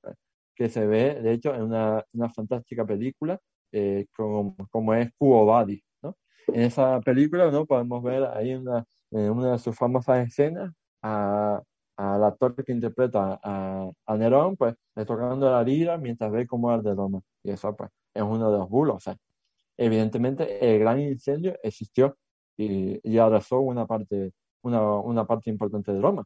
Pero otra cosa es que lo provocara Nerón. Eso no fue así. y, pero bueno, entre primero, eh, Calígula gobierna entre el 37 y el 41. Eh, entre el 41 y el 54 gobierna Claudio y entre el 54 y el 68 gobierna Nerón. Después, eh, Nerón ah, se suicida en el 68, a los 31 años, y empiezan los problemas. o sea, eh, en, el año siguiente, entre el 68 y el 69, hay una serie de conflictos civiles y hay, eh, hay diversos emperadores que se pelean entre ellos, que se van a suceder y demás. Y por eso a ese año, ¿no? entre el 68 y el 69, se reconoce como el año de los cuatro emperadores, porque eh, cuatro emperadores van a gobernar de forma muy breve, eh, ¿no? como van a ser Galba, Otón, Vitelio y Vespasiano. Al final, pues, Vespasiano eh, el, cuarto y último fue como el que se impuso finalmente e inició la dinastía Flavia. ¿no? Hasta ahora, hasta Nerón, había sido la dinastía Julio-Claudia y ahora tenemos el inicio de la dinastía Flavia. Eh, Vespasiano va a gobernar hasta el 79 y después le va a suceder Tito, el famoso Tito, ¿no? que es súper famoso, pues, por ejemplo, porque eh, está el arco de Tito, ¿no? que es uno de, los arcos más famosos del centro de Roma. Eh, durante esta época, durante, eh, también se va a dar un famoso acontecimiento conocido por todos, como fue la destrucción de Pompeya, pues, la erupción del volcán Vesubio, eh, que fue en el año 79 precisamente. Y al año siguiente, en el 80, en Roma, se produjo eh, la inauguración del anfiteatro Flavio, más conocido por todo el mundo como el Coliseo Romano. Es decir, es impresionante pensar cómo ese eh, Coliseo Romano eh, tiene eh, cerca de 2000 años ya. Se inauguró en el 80. Después, en el 80, entre el 81 y el 96, gobierna Domiciano. Y pues, el, el, Domiciano va a tener una serie de pues, también campañas ¿no? bélicas y demás. O sea, lucha contra, lucha por ejemplo contra los, los suevos y los sármatas y, hace un montón de medidas. Y después, eh, eh, al final, eh, pues en el 96, llegamos al final del reinado de, de Domiciano y empieza la dinastía Ulpio Aelia. Primero tenemos al, al emperador Nerva. Después, eh, entre el 98 y el 117, tenemos a Trajano, que es uno de los más famosos de, de toda la historia de Roma. ¿Por qué? Porque durante el gobierno de Trajano se produjo la mayor eh, expansión de Roma a nivel territorial por todas partes. O sea, Roma nunca fue tan extensa como lo fue eh, en ese momento, ¿no? al final del gobierno de Trajano pues, eh, trabajando, por ejemplo, se, eh, eh, destacamos, por ejemplo, las guerras dacias o, o, las guerras contra los partos. De hecho, en el 115, por fin, después de no sé cuánto tiempo, pues Mesopotamia se convierte en provincia romana. Después, entre el 117 y el 128, tenemos el gobierno del emperador Adriano, también súper famoso por el muro que lleva su nombre en Gran Bretaña, ¿no? El muro de Adriano. Eh, pues, eh, de hecho, que fue eh, su, su, construcción se inició en el 122. Después, entre el 138 y el 161, tenemos ahí Antonino, Antonino Pío. Y por, por, esa época, ¿no? por el 140 y por el 160, tenemos a, a un geógrafo súper famoso como fue Pausanias y a, y a, uno de los médicos más famosos de, de la historia antigua como fue Galeno. Después, entre el, el, 161 y el 169, tenemos el gobierno conjunto de los emperadores Marco Aurelio y Lucio Vero. Y entre el 169 y el 180 tenemos el, gobierno solitario del emperador Marco Aurelio. Que aquí tenemos justamente lo contrario de lo que decía para Nelón y Calígula. Es decir, que si había una leyenda negra eh, que afectaba ¿no? a Nerón y Calígula, pues parece que Marco Aurelio fue la hostia. fue buenísimo, fue el mejor emperador ever. y no, o sea, por supuesto que tuvo sus cosas negativas. O sea, en, general su balance fue positivo, pero evidentemente, o sea, no podemos eh, satanizar ni idealizar a ningún emperador. Hay que observar a cada persona en su correcto contexto histórico y, y de forma objetiva, sin caer ni en leyendas negras ni en, leyendas rosas. Después, eh, entre el 180 y el, 192, tenemos al, emperador Cómodo, que es súper famoso por eh, una de las películas de historia de Roma más famosas del mundo, que es Gladiator. Evidentemente, no, no, Cómodo no fue como sale en Gladiator. Eso que lo, que lo, tengan, eh, que lo tenga claro el, el público. Para empezar, Cómodo no asesinó a, su padre Marco Aurelio, como se ve en la película. Eh, y demás, igual que tampoco murió como, como se ve en la película.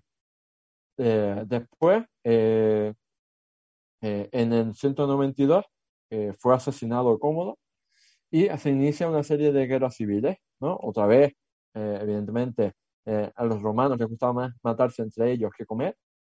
Entonces, hay una serie de guerras civiles entre el 193 el 196, hasta que en el 196, pues Septimio Severo se hace con el poder e inicia una nueva dinastía, la dinastía Severa. Eh, Septimio Severo gobierna entre el 196 y el, 211 y durante eh, en su época, ¿no? Se, eh, producen eh, eh, eh, inauguraciones famosas como eh, el famoso eh, Arco Triunfal de Septimio Severo, que también es un famoso arco que se puede observar en el Foro Romano. Después, en el, en el 211, Caracalla, o Caracalla, como quieras pronunciarlo, eh, se hace con el poder y eh, gobierna hasta el 211, hasta, eh, entre el 211 y el 217. También eh, Caracalla es famoso eh, por algo, y es famoso por el edicto que lleva su nombre, el edicto de Caracalla. ¿En qué consistió esto? Pues que eh, eh, fue una importante reforma jurídica por la que se dijo, eh, oye, pues yo voy a hacer que todos, todos los, los, los miembros, o sea, toda la gente que viva en el imperio sea ciudadanos romanos. Entonces, todo el mundo que vivía en, el imperio romano, a partir de ese momento, se va a convertir en ciudadano romano, con todo lo, que, lo que eso implica, ¿no? Y, eh, y después, eh, en el 217 acaba, acaba eh, eh, as- Caracalla, también nuevamente asesinado. Como ya dije en su momento, pues eh, eh, más de la mitad de los emperadores romanos no murieron por causas naturales. Y eh, entre el, el 222, bueno, entre el 217 que muere Caracalla el 222 hay guerras civiles de nuevo. En el 222 eh, se hace con el poder Alejandro Severo y gobierna hasta el 235. En el 235 nuevamente es asesinado a Alejandro Severo y se inicia eh, uno de los periodos de guerras civiles más famosos de la historia de Roma, que es la llamada eh, crisis del siglo III. Durante 50 años, entre el 235 y el 284, pues Roma vive un periodo de gran inestabilidad política y militar. De solo para que lo tengan en cuenta, en esos 50 años se suceden tropecientos mil emperadores, que no voy a mencionar,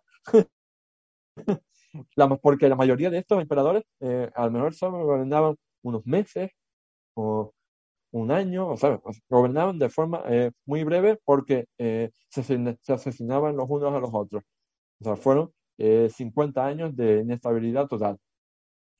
Por ejemplo, eh, ahí tenemos eh, a, a Maximiano el, Tracio, a Gordiano III, a Filipo el Árabe, a Decio, etcétera, etcétera, etcétera.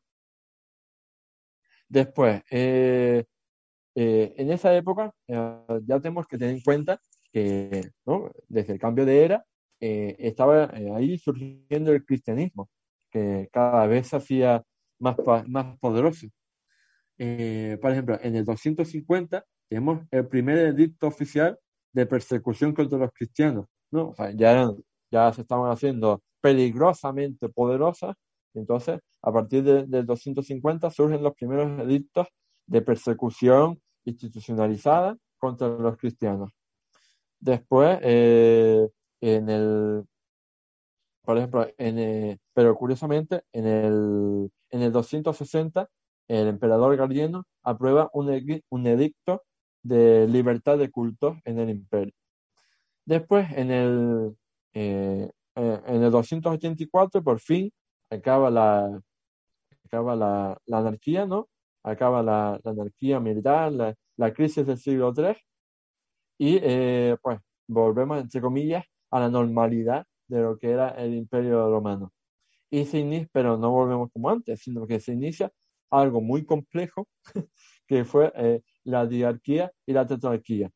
Es decir, que a partir de ese momento, mayoritariamente, eh, no va a haber un único emperador romano a la vez, sino que va a haber dos emperadores romanos, como puede ser la diarquía, es decir, dos, ¿no? O la tetrarquía, es decir, cuatro emperadores romanos a la vez. Por ejemplo, eh, la diarquía eh, duró ¿no? entre el 286 y el 293 con Diocleciano y Maximiano.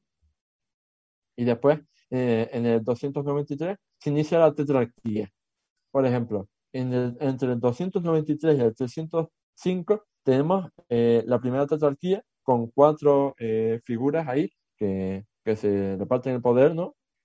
cuatro emperadores romanos a la vez, que son Diocleciano y Maximiano y Galerio y Constancio Claro. Evidentemente, no, no todos tenían el mismo poder, pero o sea, eran emperadores romanos al fin y al cabo. Después, eh, eh, a lo largo del tiempo, ¿no? A lo largo de esta primera mitad del siglo IV, se suceden las diversas tetrarquías, ¿no? Con distintos personajes. Y eh, cabe destacar que en el 313 se produce el famoso Edicto de Milán. ¿Qué dice el Edicto de Milán? Pues que ya, por fin, hay libertad de culto en el Imperio Romano. Es decir, que no te vamos a perseguir por ser cristiano. Pues en el, en el 324 llega al poder Constantino y digamos que vuelven las cosas a ser como antes, en el sentido de que eh, Constantino va a gobernar como emperador romano único, es decir, no en tetrarquías ni en, ni en diarquías. Y de hecho funda la dinastía constantiniana. En, en eh, este Constantino, ¿no? por ejemplo, eh, pues es súper famoso, entre otras cosas, porque eh, traslada la capital del Imperio Romano a la ciudad de Constantinopla en el 330. Después eh, muere Constantino y pues deja como coemperadores a sus tres hijos, Constantino II, Constancio II y Constante. Después ahí pues siguen peleándose los romanos entre ellos y se, se dan otra serie de de, emperadores, ¿no? Como, como eh, Magencio o, Juliano el Apóstata, eh, Joviano, etcétera, etcétera. Y después eh, encontramos el inicio de, de, otra dinastía, la dinastía valentiniana, con, evidentemente por el nombre se, se deduce, Valentiniano I, en el 364 antes de Cristo. después de Cristo, quiero decir. Eh, esta dinastía valentiniana va a durar hasta, hasta 392 y encontramos, pues, evidentemente, eh, varios emperadores. Eh, uno de los más importantes va a ser Teodosio el Grande.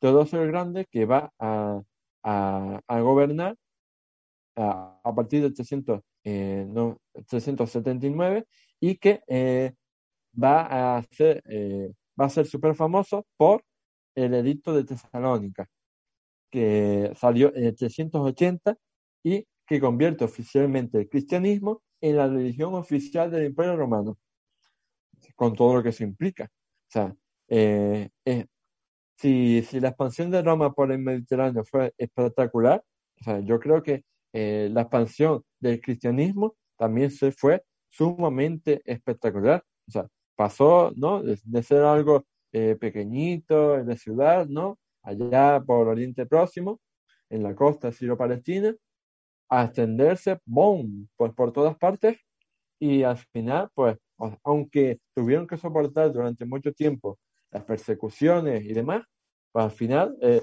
primero consiguieron la libertad de culto y al final eh, su influencia fue tal que Teodosio el Grande dijo, oye, pues ya que los cristianos son tan poderosos y tan populares, pues eh, oficialmente abandonamos la religión romana eh, tradicional y eh, Roma es oficialmente cristiana.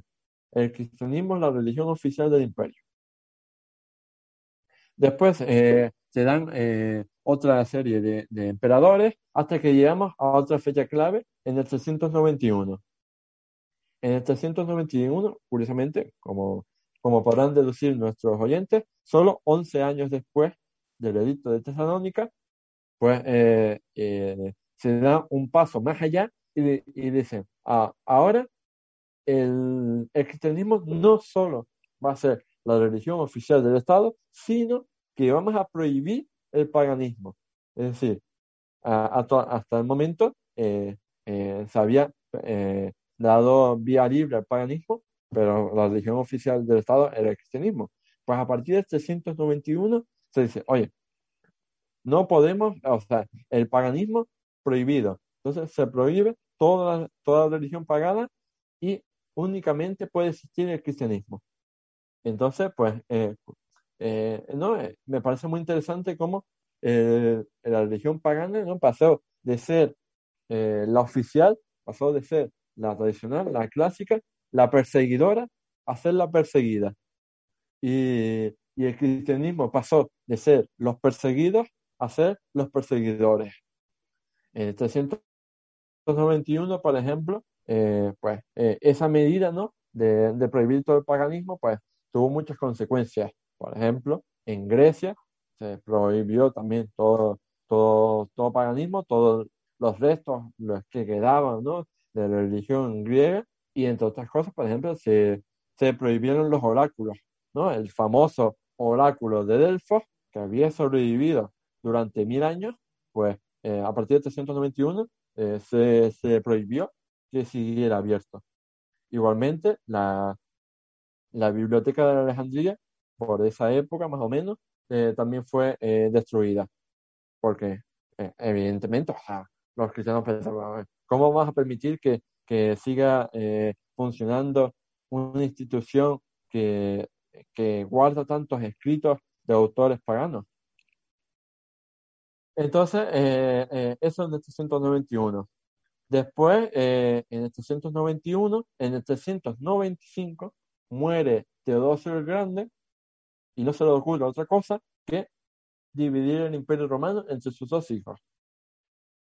Y aquí se produce la famosa eh, división oficial del imperio romano. Eh, su hijo Honorio recibe el imperio romano de Occidente y Arcadio recibe el imperio romano de Oriente. Y a partir de ese momento, pues eh, serían dos, dos imperios diferentes, ¿no? Con destinos diferentes, tal y como sabemos. Eh, a lo largo de, del siglo V, pues Roma ya, eh, al menos el, el, Imperio Romano de Occidente, vive su, su decadencia, ¿no? Y su final, pues eh, se suceden varios emperadores más y ya pues entra en su, en su, en su descenso a los infiernos, ¿no? O sea, por ejemplo, en el 410, el rey visigodo Alarico va a saquear Roma. Y, y, o sea, eh, lo que prueba, ¿no? Eh, la, entre comillas, la debilidad, ¿no? De Roma de aquel momento, porque eso en la Roma clásica, evidentemente, no, no, no habría podido ser. Pero ya ves, en el 410, eh, el rey visigodo Alarico saquea Roma. Y previamente, en el 409, los pueblos bárbaros, los llamados pueblos bárbaros por Roma, ya habían penetrado en Roma. Este sería, pues, el origen, ¿no? De lo que después sería la Hispania visigoda. Eh, después, pues, eh, eh, siguen, siguen, lo, sigue la inestabilidad, sigue la decadencia. Y, por ejemplo, a mediados del siglo V tenemos a otros de los grandes enemigos de la historia de Roma, como son los hunos, los hunos, y su jefe único, que es el famoso Atila. Atila, que fue rey de los hunos entre el 445 y el 453. No obstante, eh, en el 451 eh, los romanos vencen a Atila en la famosa batalla de los campos catalánicos. Pero, eh, aún así, en el 452 eso no impide que los hunos invadan Italia. Después, o sea, invaden Italia, pero bueno, Roma sobrevive. Aún así, eh, pues eh, en el 455, nuevamente, esta vez los vándalos saquean Roma. Y ya pues Roma pues, era solo una sombra de lo que fue. Y concretamente ya en sus últimos 20 años, entre el 455 y el 476, 476 pues en, Roma se sucede una serie de emperadores romanos que no son más que títeres de los bárbaros y que no tienen, eh, digamos, poder real, porque están siempre supeditados ¿no? Eh, y amenazados por las amenazas eh, bárbaras. Finalmente, en el 476, eh, antes, en el 476 después de Cristo, Odoacro, rey de la tribu de los Héruros, depone oficialmente a, a Rómulo Augustulo, o sea, lo derroca y con ello marca el final del Imperio Romano de Occidente. Y, esta es la fecha tradicional que marca la, el final de la historia de Roma. Cosa que, eh, que hay que matizar, ¿no? Hay que matizar porque eh, la caída, la caída de Roma, o sea, la caída final de Roma, ¿no? O sea, el, el derrocamiento del último emperador romano de Occidente no significa el final de la cultura romana en sí. Me refiero, eh, la cultura romana se había expandido por tres continentes. Entonces, evidentemente, una cosa es que caiga el sistema institucional romano y otra cosa es que desaparezca la cultura romana, o sea, la civilización romana, la sociedad romana. Bueno, me parece un final realmente interesante. En, Roma, perdón, en, España, la, la, cultura romana eh, eh, perdura mucho más. O sea, la cultura romana eh, llega hasta los visigodos. se expande mucho más. Me refiero que es, es, el matiz final que quería añadir. Que, que el final de Roma como Estado, como imperio, no significa que desapareciera tan rápido, ¿no? De la noche a la mañana, la sociedad y la cultura romana. Y de hecho, eh, el imperio romano de, Oriente va a seguir existiendo. O sea, va a seguir existiendo en sus territorios y, va a seguir existiendo. Después, eh, pues es muy complejo, ¿no? Eh, hay, después adoptan, ¿no? En un momento dado, hay otros a nivel de divulgación, ¿no? Los llaman el imperio bizantino o, o Bizancio, pero bueno, en teoría siguen siendo el Imperio Romano de Oriente, o sea, con su evolución lógica, pero bueno, que siguen siendo, entre comillas, el Imperio Romano de, Oriente y van a seguir existiendo mil años más, hasta la caída de Constantinopla en 1453. Pues sí, la verdad es que me parece un tema bastante interesante. Ya lo trataremos eh, si queréis una breve historia del Imperio Bizantino, porque a mí por lo menos me parece cuanto menos interesante.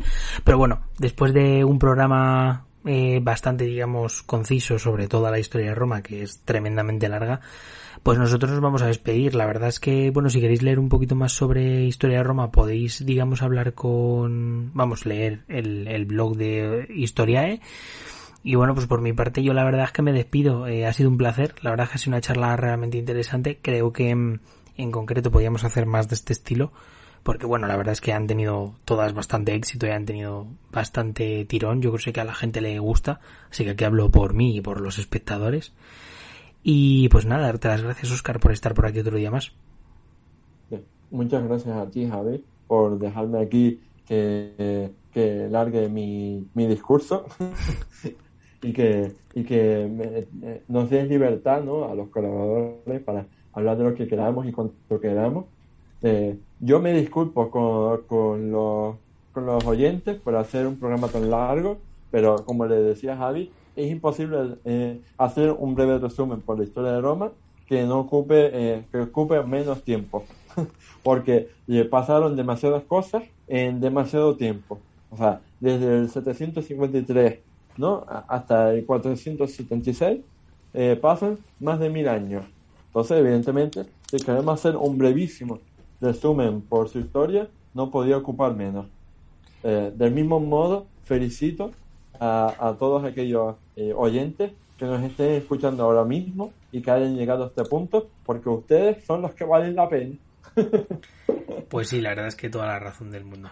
Pero bueno, nos vamos viendo en el siguiente podcast, el siguiente domingo a las 6 de la tarde. Y pues por nuestra parte nos despedimos. Chao.